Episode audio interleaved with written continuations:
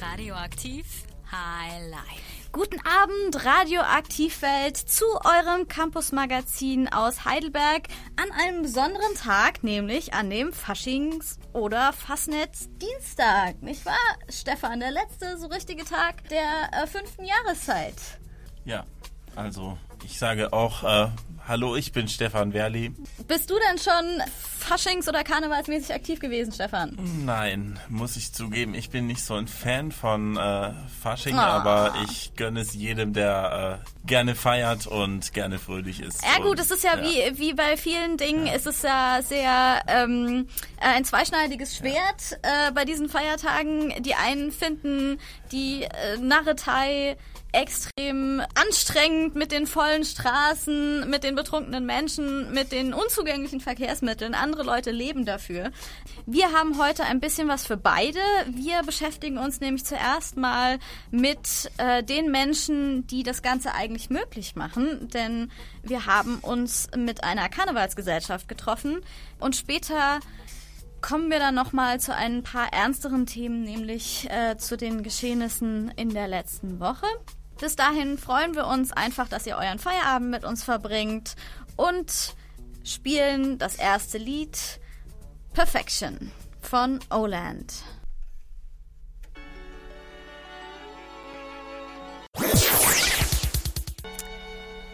Ihr hört Radioaktiv Highlife, euer Campus-Magazin aus Heidelberg. Und an diesem Faschingsdienstag ist natürlich die fünfte Jahreszeit eines unserer Themen. Und zur Einstimmung habe ich mich an Weiberfastnacht schon mal ein bisschen umgehört, was bei euch so läuft.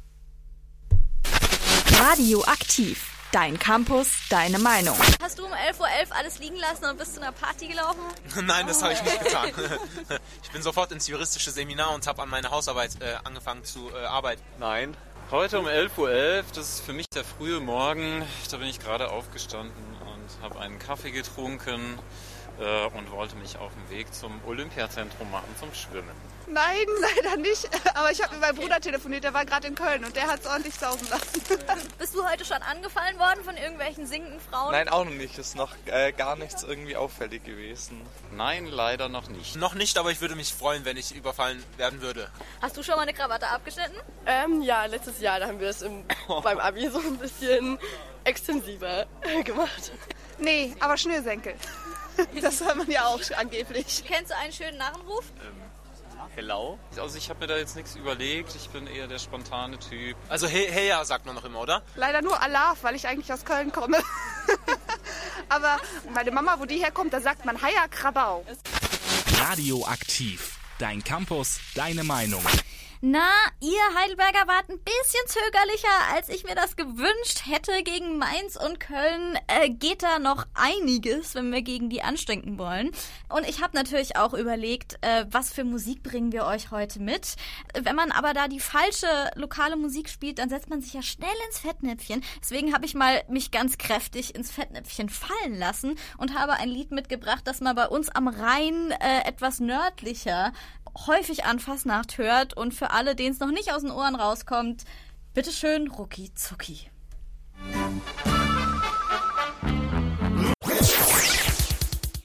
Okay, ich gebe zu, ich habe euch damit vielleicht ein bisschen beansprucht. Und da wir aber jetzt hoffentlich in der richtigen Stimmung sind, und zwar ein bisschen besser als diejenigen, die ich am Weiberfastnacht befragt habe, hören wir jetzt von Leuten, die für die fünfte Jahreszeit leben. Denn unsere Reporterin Patricia wollte wissen, was ein Karnevalsverein zu einem Karnevalsverein macht und hat sich noch vor der Fastnacht mit drei hausechten Fastnachtlern einer Heidelberger Karnevalsgesellschaft zusammengesetzt. Da hat sie mal nachgefragt und was sie rausgefunden hat, das hört ihr jetzt. Hier ist Patricia und passend zur Fastnachtzeit habe ich die Karnevalsgesellschaft Polizei Heidelberg besucht. Bei meinem Besuch wurde mir sehr schnell klar, dass ich Karnevalsvereine als bloße Spaßvereine abgestempelt und damit unterschätzt hatte. Denn die Karnevalsgesellschaft Polizei Heidelberg macht mehr als nur ein paar Witze an Fasching. Ich sitze hier mit drei Karnevalisten am Tisch. Die können sich ja alle dreimal vorstellen. Herr Büsecker, fangen wir mit Ihnen an. Ja, mein Name ist Udo Bücheger. Ich bin der erste Vorsitzende des Vereins und leite diese Club eben als Oberster. Hallo, mein Name ist Nicole Jäger, ich bin die Cheftrainerin der Gesellschaft und ich habe meine Tanzkarriere in diesem Verein begonnen. Da war ich selber noch ein junges Mädchen und habe dann irgendwann mit 20 angefangen, ähm, die Gruppen selber zu trainieren. Ja, mein Name ist Marco Jäger, ich bin der Sitzungspräsident seit 22 Jahren in diesem Verein und bin noch sportlicher Leiter nebenher. Also ich muss gestehen, dass ich anfangs ein bisschen gezögert habe, mich bei Ihnen zu melden, bei Ihrer Karnevalsgesellschaft. Denn ich dachte, dass äh, der Karnevalsverein Polizei Heidelberg tatsächlich die Polizei ist.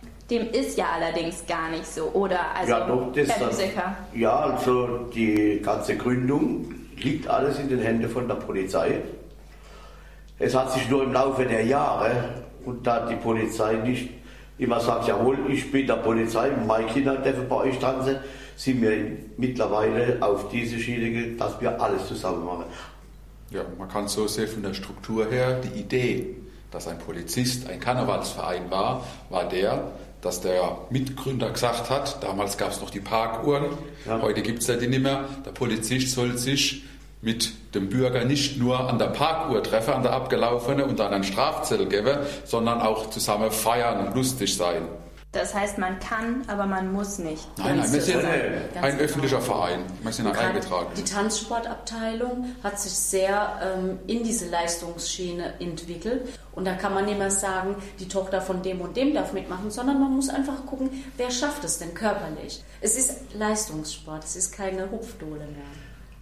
Und Ah wenn ja, wir jetzt noch eine Stufe höher gehen, um das Verständnis noch näher zu bringen, ab September, Ende September gehen die offenen Qualifikationsturniere los, wo wir auch teilnehmen, um uns zu qualifizieren für die süddeutsche Meisterschaft und dann eigentlich für die deutsche Meisterschaft. Wie ihr gehört habt, ist die Karnevalsgesellschaft durchaus sehr ambitioniert und wenn ihr wissen wollt, was zum Beispiel auch von den Männern beim Tanzen verlangt wird, dann bleibt dran und hört euch gleich die Fortsetzung des Interviews an. Und bis dahin haben wir tatsächlich wohl auch Hörer in Köln, denn wir haben den ersten Liedwunsch bekommen, auch passend zu ähm, Karneval. Viva Colonia. Natürlich spielen wir das gerne, bitteschön. Das war Viva Colonia extra für einen unserer Hörer aus Köln. Und bei uns geht's jetzt weiter mit dem Interview, das unsere Reporterin Patricia mit der Karnevalsgesellschaft Polizei Heidelberg geführt hat.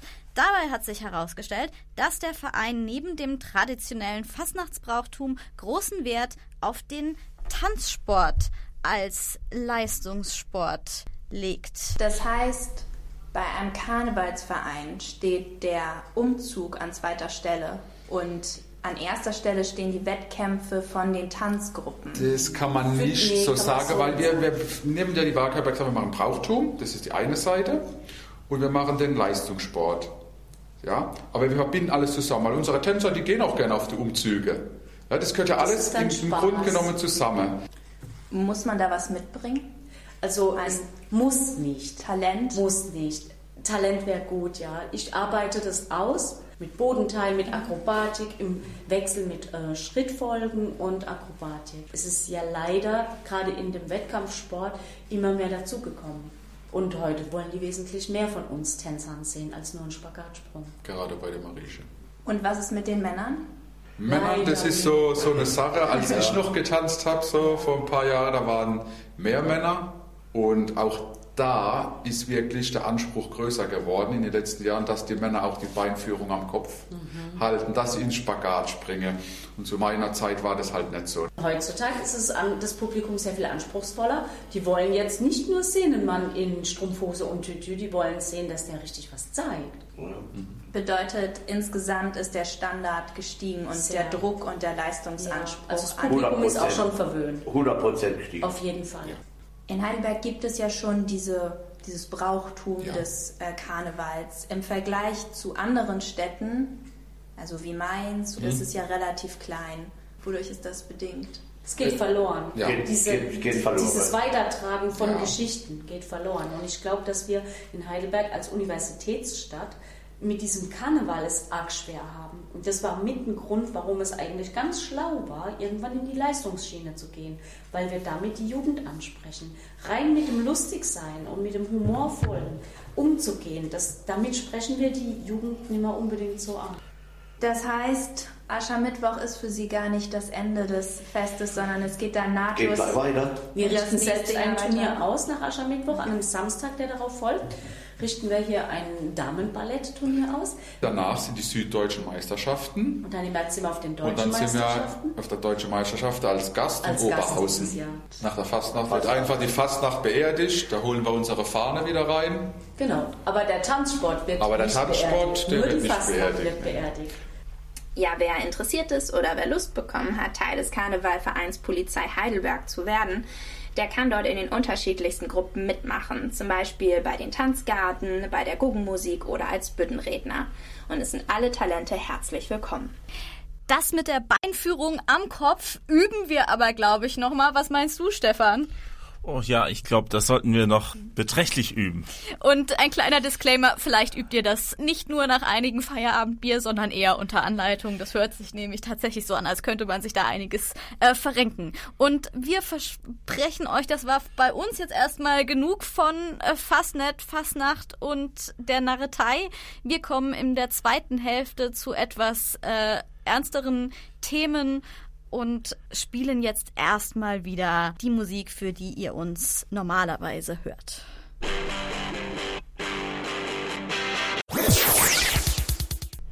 Gleich in High Life.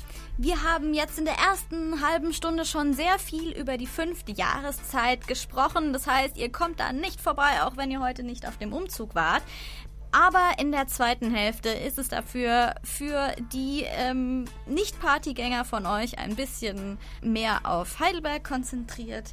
Wir geben nochmal ein Update zu den traurigen Ereignissen vom Samstag. Wir haben noch etwas für euren Feierabend und es gibt bei uns wie immer die neuesten Veranstaltungstipps vom Campus. Wir freuen uns, wenn ihr dran bleibt, gleich nach den Nachrichten, nach dem nächsten Lied. Liese von Kunstwerk.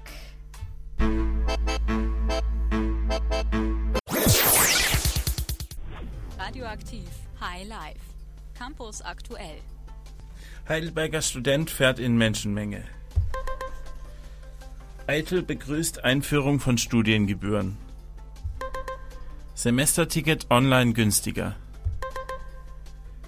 Heidelberger Student fährt in Menschenmenge.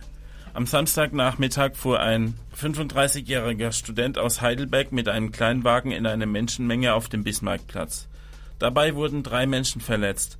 Ein 73-jähriger erlag am Samstagabend seinen schweren Verletzungen. Durch das schnelle Eingreifen der Polizei konnte der Tatverdächtige bereits fünf Minuten nach der Tat in eine Bergheimer Straße gestellt werden. Sein Motiv ist bisher unklar. Die Polizei hat jedoch keine Hinweise auf einen terroristischen Hintergrund. Dennoch wurden in den sozialen Netzwerken zahlreiche Spekulationen über Herkunft und Motiv des Tatverdächtigen geäußert, sodass die Polizei klarstellte, dass es sich um einen Deutschen ohne Migrationshintergrund handelt. Der Heidelberger Fastnachtsumzug findet heute trotzdem statt. Man gehe davon aus, dass es sich um einen Einzeltäter handelt, sodass kein Anlass für weitergehende Maßnahmen vorliege, so Oberbürgermeister Eckhard Würzner. Im Interview mit der Rhein-Neckar Zeitung hat sich Unirektor Bernhard Eitel für die Einführung von Studiengebühren ausgesprochen, sogar in größerem Umfang als bisher vorgesehen. Ich habe immer für Studiengebühren für alle plädiert, so Eitel. Diese sollten von einem Stipendienprogramm und Ausnahmeregelungen für diejenigen, die ansonsten ein Studium nicht finanzieren könnten, begleitet werden. Studiengebühren seien unvermeidlich, damit Absolventen international wettbewerbsfähig bleiben, denn forschungsnahes Studieren verursache hohe Kosten. Zudem gäbe es mehr Ressourcen, sodass die Hochschulen zwangsläufig ihre Einnahmen erhöhen müssten, wenn sie keine Leistungen herunterfahren wollten. Beim Kauf des Semestertickets des Verkehrsverbundes Rhein-Neckar können Heidelberger Studierende Geld sparen. Wird das Ticket im Internet gekauft, erhalten sie einen Rabatt von 1,50 Euro und bezahlen somit 158,50 Euro statt 160 Euro. Finanziert wird der Rabatt von der Stadt Heidelberg. 2014 beschloss der Gemeinderat den Zuschuss für fünf Jahre. Dieser wird jährlich angepasst und beträgt so im Wintersemester 2017-18 2 Euro. Das waren die Nachrichten vom Campus. Redaktion hatte Zita, Zita Baut. Radioaktiv. Punkt dazwischen.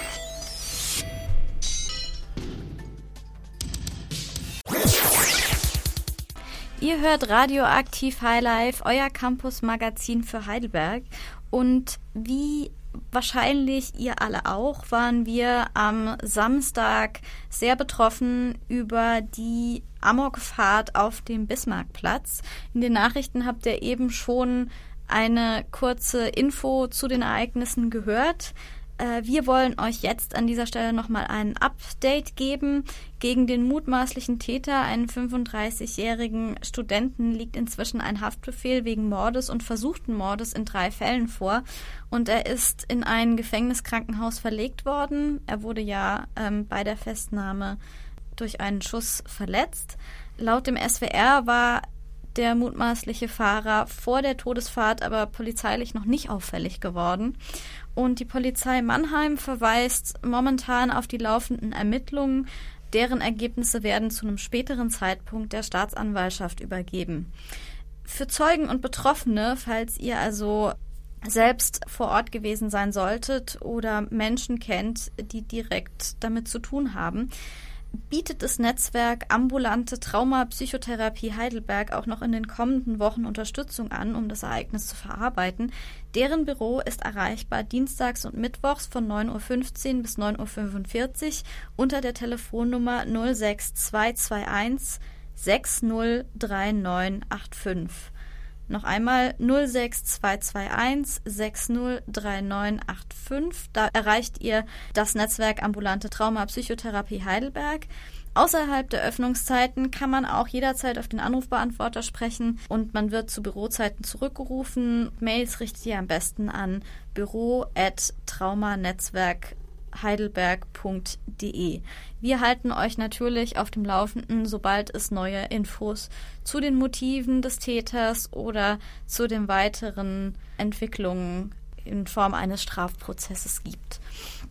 Und jetzt machen wir erstmal weiter mit Always Shine von Robert Glasper Experiment Feed Loop Fiasco and Bilal.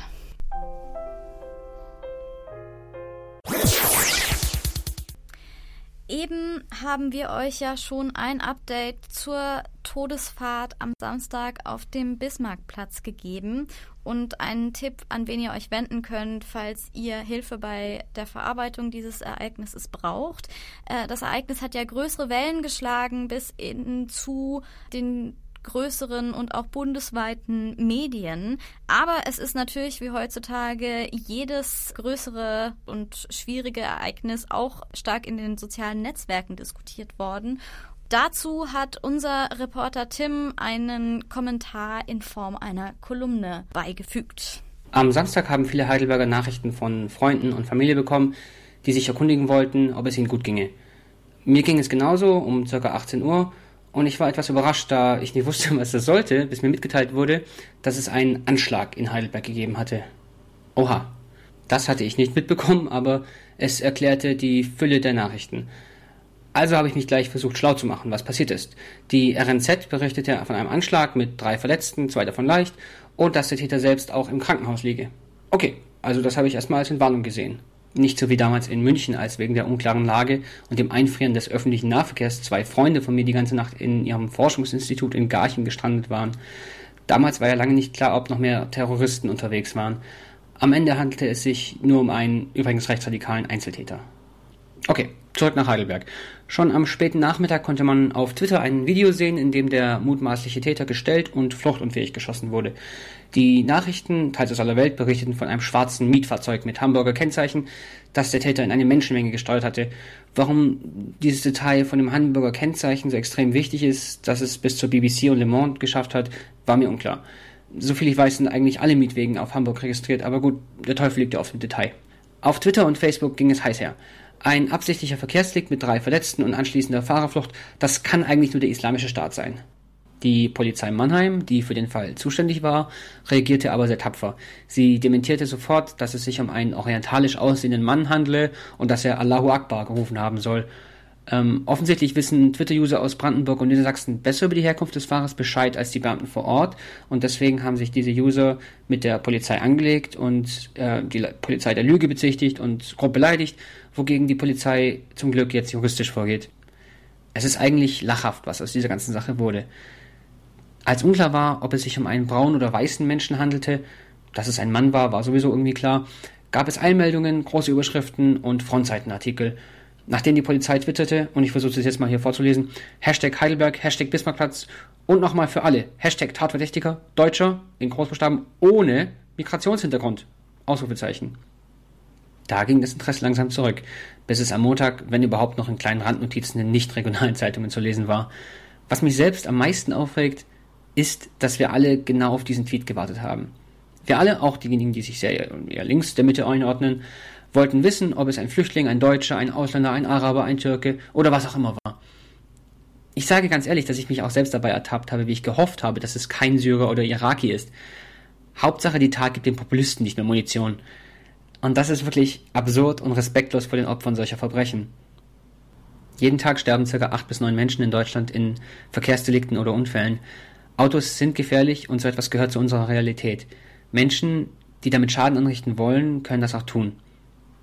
Das beste Gegenmittel gegen Nachahmer und vor allem diejenigen, die solch eine Angstreaktion hervorrufen wollen, ist, die Ruhe zu bewahren und nicht gleich in, wenn auch menschliche, Angstreaktionen zu verfallen. Das hat uns der Unfall von Heidelberg vom 25. Februar ohne Zweifel gezeigt.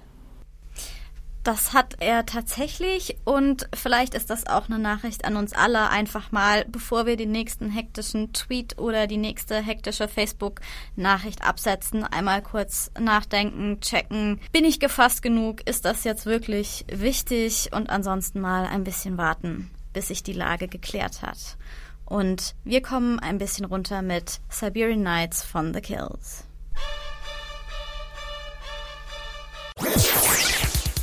Ihr hört High Life und wir haben eben noch einmal unsere Sicht auf die doch sehr erschreckenden Ereignisse am Samstag euch präsentiert. Wenn ihr jetzt mal nach vorne guckt auf den Rest der Woche und sagt, okay, wir wollen eine kurze Pause in unserem Hausarbeitstran oder in der Lernerei auf die Nachklausur oder wenn ihr sagt, okay, unser Ferienjob oder das Praktikum fängt erst in einer Weile an, dann gibt's von uns ein paar Tipps für euch. Radioaktiv High Life. Veranstaltungstipps. In der Reihe Fühlen statt Fakten Willkommen im Populismus wird am Donnerstagabend in der Stadthalle Gregor Gysi sprechen. Dabei diskutiert er die Frage, wie dem wachsenden Populismus in Europa zu begegnen ist. Der Vorverkauf ist leider schon beendet, Tickets für Stehplätze sind aber noch an der Abendkasse zu haben. Der Eintrittspreis beträgt 6 Euro. Der Beginn ist um 20 Uhr. Eine Produktivitätsspritze könnt ihr euch am Donnerstag in der Universitätsbibliothek holen. Die Altstadtbib lädt alle Studierenden zur langen Nacht der Hausarbeiten ein und bleibt die ganze Nacht geöffnet. Ab 17 Uhr finden interessante Seminare und Workshops zu verschiedenen Themengebieten des wissenschaftlichen Schreibens statt. Am Freitagabend äh, steigt der Poetry Slam im Deutsch-Amerikanischen Institut. Sebastian, 23, ehemaliger Philosophiestudent, ist mit seinem Soloprogramm Blatt vorm Mund unterwegs. Er ist einer der bekanntesten Poetry Slammer in Deutschland und hat schon mehrere Kabarettpreise gewonnen, unter anderem den Prix Pantheon.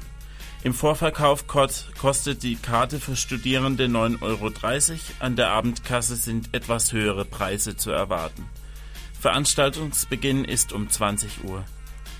Liebhaber klassisch-romantischer Musik können am Sonntag im alten Saal des Theaters Heidelberg Werke von Franz Schubert genießen, und zwar die Violinsonate A-Dur D574 und das berühmte Streichquintett C-Dur D956. Der ermäßigte Preis liegt bei 8 Euro, Konzertbeginn ist um 11 Uhr. Das waren die besten Veranstaltungstipps für diese Woche. Redaktion hatte Stefan Wehrli.